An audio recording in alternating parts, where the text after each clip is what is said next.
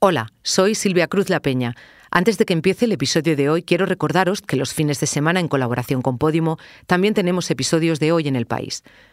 En el podcast de ayer. ¡Porque vivos se los llevaron!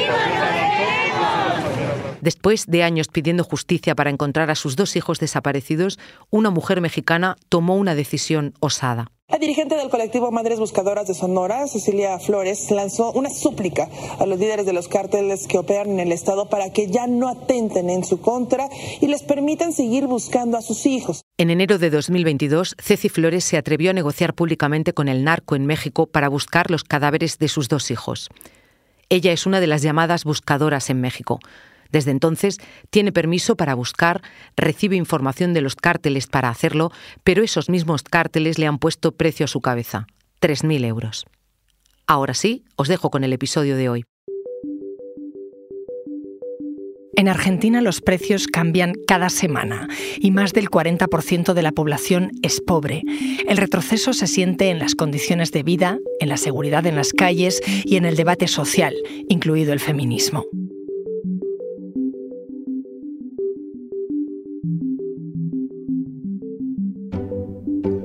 Soy Ana Fuentes.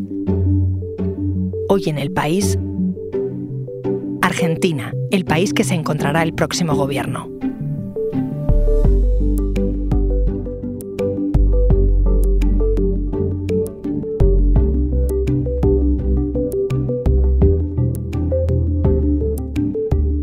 Esta historia nos la traen mis compañeros del País América. Federico Rivas nos contará de qué situación viene Argentina en los últimos tres años y Mar Centenera nos explicará cómo está el país en la actualidad. Además, para entender cómo es el día a día de los argentinos, iré dando cuenta de cómo cambia la cotización del peso, no en el mercado oficial, sino en el paralelo, que es el que condiciona la vida de la gente.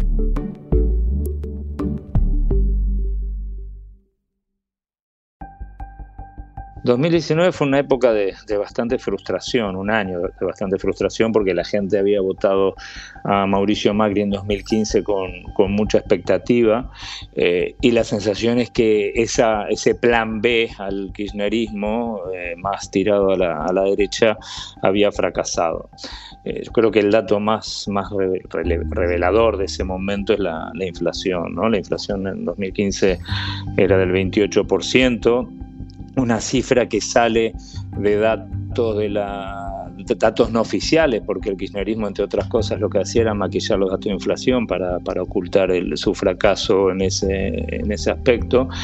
Y en el 19 Macri entrega al gobierno con un 47% de inflación.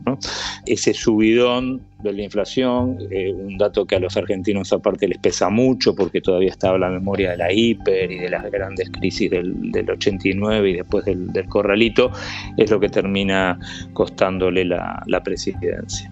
2 de octubre, un dólar 800 pesos. En ese, en ese escenario es que entra, entra Alberto Fernández. Alberto Fernández no era un personaje que tenía popularidad propia, sino que la, la de Cristina Kirchner. La gente vota eh, ese regreso a lo que ellos llamaban la década ganada, ¿no? ese periodo que arranca en el 2003 y que empieza empieza a ser agua alrededor del, 18, pero todavía la gente recordaba que, la pasaba mejor. ¿no? Y cuando arranca Fernández en diciembre, este, pasan solo un par de meses y entra la, la, pandemia. ¿no? La pandemia es un parate brutal de la economía, todos los planes que había se van al tacho. Pero a cambio, Alberto Fernández alcanza una popularidad récord del, 80%, incluso la, oposición lo respaldaba por la gestión que estaba haciendo la pandemia. Hay una foto que era como muy elocuente, que era el presidente eh, haciendo los anuncios de, las cuarentenas con el jefe de, de gobierno de la Ciudad de Buenos Aires, Rodríguez Larreta, sentado a su lado hubo como una especie de sensación de diálogo político, de, acuerdos, ¿no? Como, como que la democracia había madurado y la gente estaba más allá de la, tragedia de la, de la, COVID, estaba como muy satisfecha con lo que estaban haciendo sus políticos, ¿no? Eh, y después, bueno, era un, era un, momento donde había cierta paz eh, cambiaria, o sea, el dólar, el dólar blue, el dólar paralelo no, no existía. Eh, el gobierno estaba repartiendo ayudas sociales a mano abierta porque evidentemente había mucha gente que la estaba pasando mal, pero todavía eh, el peso rendía. Y ahí hay, un dato, por ejemplo, o sea, los docentes eh, no iban a la huelga cada arranque de año, ¿no? que era un clásico. Entonces, cada vez que arrancaba el año lectivo, los docentes iban a la huelga, negociaban una, una subida de salario y recién ahí empezaban. ¿no? Había como una sensación de pacto social más allá de, la, incertidumbre que, había en relación a la, a la COVID. Nadie te avisa ya porque uno ya lo da por descontado también que va a suceder. Yo la verdad que uno no especula de aumentar por las dudas. Espero que me lleguen los aumentos para aumentar, pero sí tengo que estar encima porque si no no tengo valor de reposición. Claro. Ese es el problema. Pero los, los rubros grandes te dicen directamente no te vendo. Escuchábamos al vendedor de una fiambrería, que es una tienda donde se venden embutidos, eh, conservas, que me explicaba que al día siguiente de la última corrida cambiaria, los, proveedores le empezaron a, pedir, a enviar los productos ya con un 10% de aumento. Y esto es algo que se repite, que se ha repetido constantemente, porque la inflación en Argentina es tan alta que los aumentos de precios eh, en una semana son más altos que en un año en España digamos, los precios están aumentando en este momento aproximadamente un 4% cada semana. Y eso hace que vas al supermercado y puedes ver en directo que están cambiando los precios constantemente o antes de las elecciones eh, la gente sabe, espera al menos, prevé que va a haber una devaluación posterior como pasó en las primarias. Entonces eh, lo que están haciendo es eh, comprar todo lo posible, lo que aquí se llama estoqueo y se pueden ver a familias con, con grandes carros de compra comprando todo lo que pueden porque después eh, va a costar más. ¿no? Es, es una práctica a la que la sociedad ya está acostumbrada. 4 de octubre, un dólar 843 pesos. Aparte hay una desconfianza creciente en los precios porque ha habido una aceleración de la inflación en este 2023 entonces, aunque veas un precio en la carnicería, eh, en un bar, en cualquier lugar, lo, repreguntas, preguntas, perdón, ¿cuánto te debo? Incluso los clientes habituales se van a tomar un café y cada día preguntan cuánto te debo, cuánto sale, porque nadie está seguro de que el precio sea el que aparece en la carta, que muchas veces no da tiempo a, renovarla a tiempo, por eso se, extendió mucho el uso del QR para no tener que estar imprimiendo una y otra vez la misma carta en los restaurantes. No es nuevo, pero sí es nuevo que sea tan alta. Digo, cruzar la barrera de los tres dígitos que se cruzó en este 2023, estamos ya cerca de 140, se habla de que es posible de que lleguemos al 180 a final de año. Es algo que las generaciones más jóvenes no lo habían visto nunca. Ayuda a entender por qué son los jóvenes los que más han los que más apoyan a mi ley porque propone una solución drástica y de hecho ha habido muchas campañas de gente de más edad diciendo esto ya lo hemos vivido, eh, cuidado, no, no se pueden buscar soluciones mágicas, no hay soluciones milagrosas. Digo, hay una brecha generacional de entre aquellos que habían vivido en una situación cercana a la hiperinflación en la que está hoy Argentina y los que no la han vivido. Un momento, enseguida volvemos.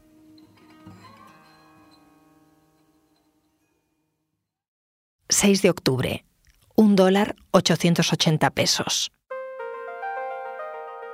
Bueno, el periodo 2015-2019, la, presidencia de Macri no, no, fue un, no, no, fue un periodo este, positivo para los índices de, pobreza. Pasaron del 29% al 35,5%. ¿no? Lo, lo, más duro fue que el crecimiento fue meteórico, además, porque producto de la devaluación del peso que hizo Macri apenas arrancó el gobierno, la canasta básica se disparó y con eso se, se dispararon la, la cantidad de, de, pobres. Fue un duro golpe para Macri porque le había prometido pobreza cero, dijo incluso que su gobierno iba a ser recordado por los índices de pobreza que entregara y, el dato no, no, fue bueno.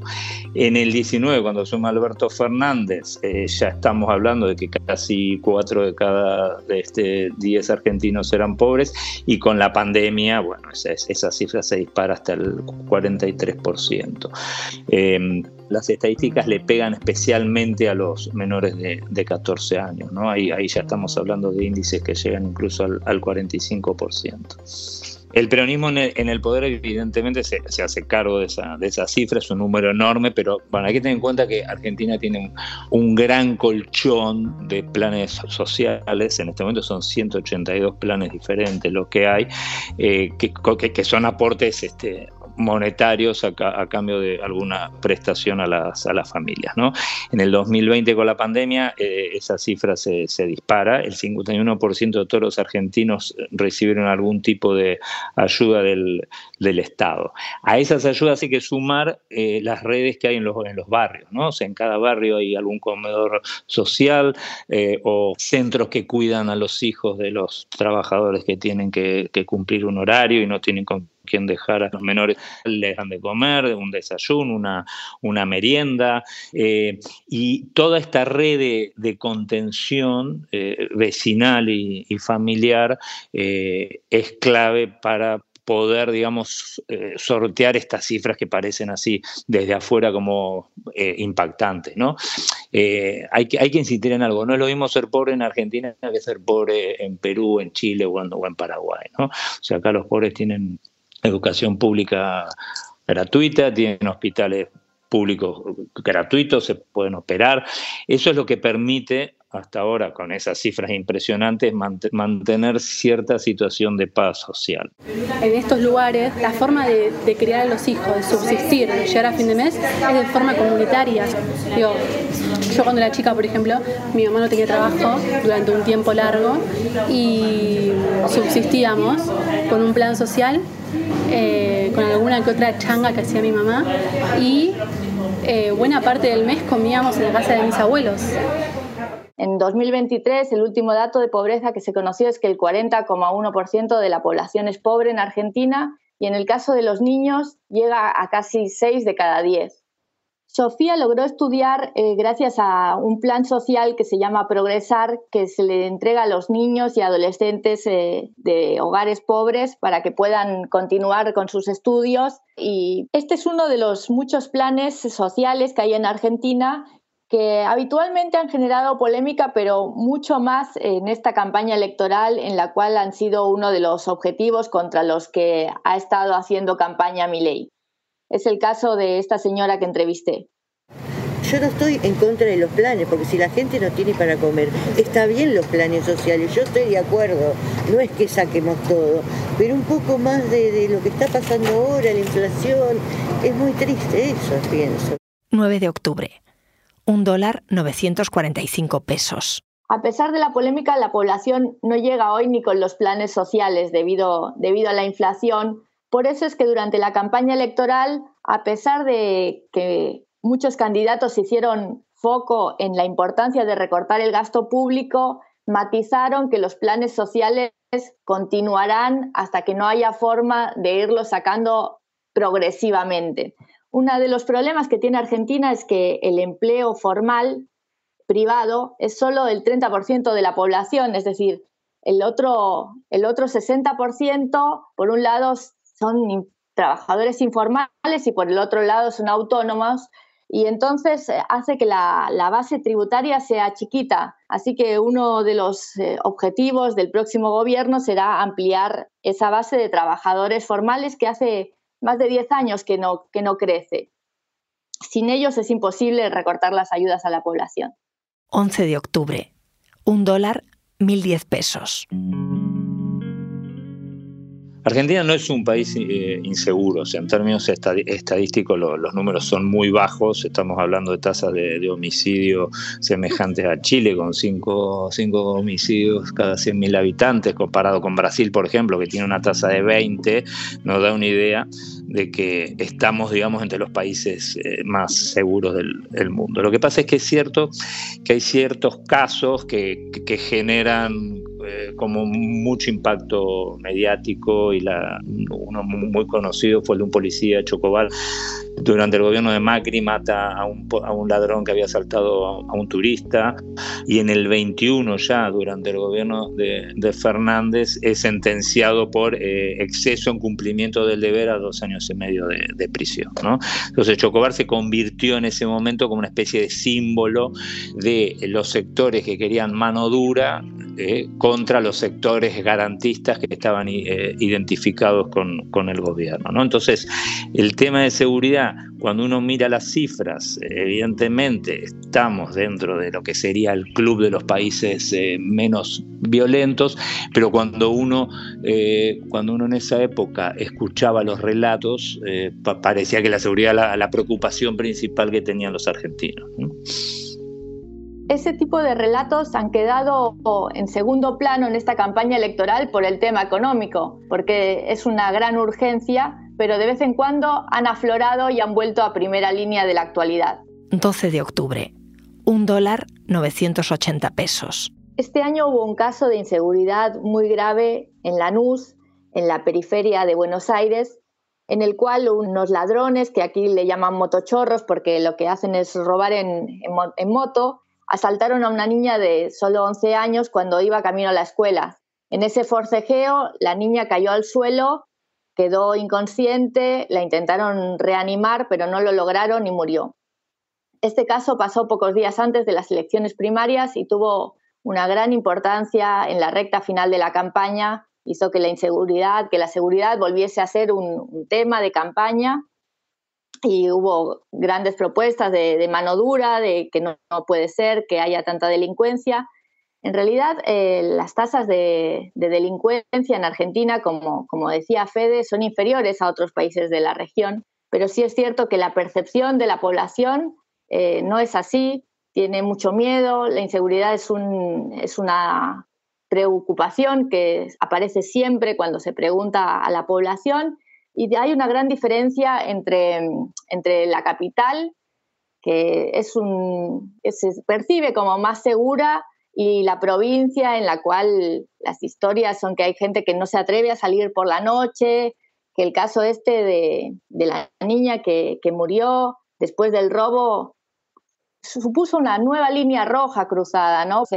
entonces hubo una gran conmoción social y, y bueno, y aumentó un poco esa sensación de inseguridad que hay en el, en el conurbano, como, como explica también Sofía en este, en este audio. Eh, se nota mucho la diferencia lo que es vivir en provincia o en estos barrios relegados que vivir en capital. O sea, tu vida se ve limitada. Digo, donde yo vivo, sobre todo ahora tanto no, pero en invierno, cuando es invierno que oscurece muy temprano, hay como toques de queda implícitos.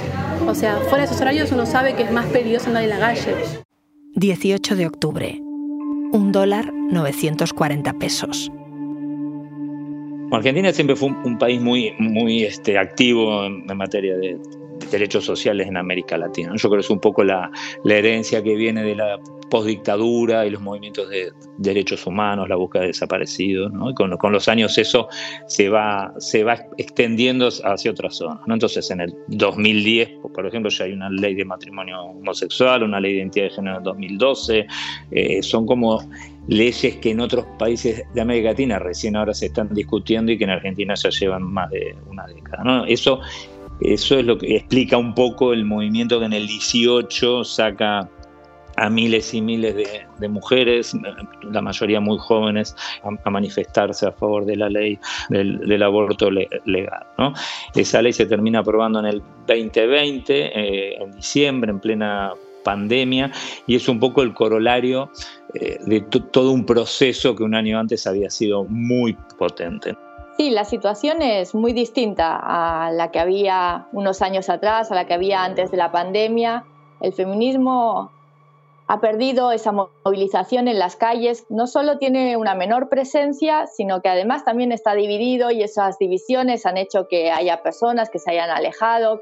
Eso por un lado y después por el otro hay una reacción antifeminista por parte de hombres que se sintieron arrinconados en los últimos años, sobre todo los más jóvenes, digo que no se pudieron adaptar a ese cambio muy rápido que, hubo en la sociedad Y en estos meses ha sido un caldo de cultivo importante todo ese malestar en la campaña, en la campaña electoral. Se han escuchado propuestas que van desde la derogación de la ley del aborto a la supresión de la educación sexual integral en las escuelas, eh, la reducción de la eliminación de la capacitación en género obligatoria en las instituciones todo esto supone un riesgo de que haya una pérdida de derechos que creíamos ganados.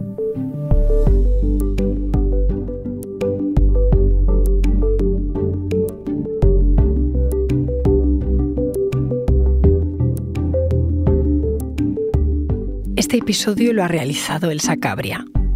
El diseño de sonido es de Camilo Iriarte. La edición es de Ana Rivera y la dirección de Silvia Cruz La Peña. Yo soy Ana Fuentes y esto ha sido Hoy en el País. Mañana volvemos con más historias. Gracias por escuchar.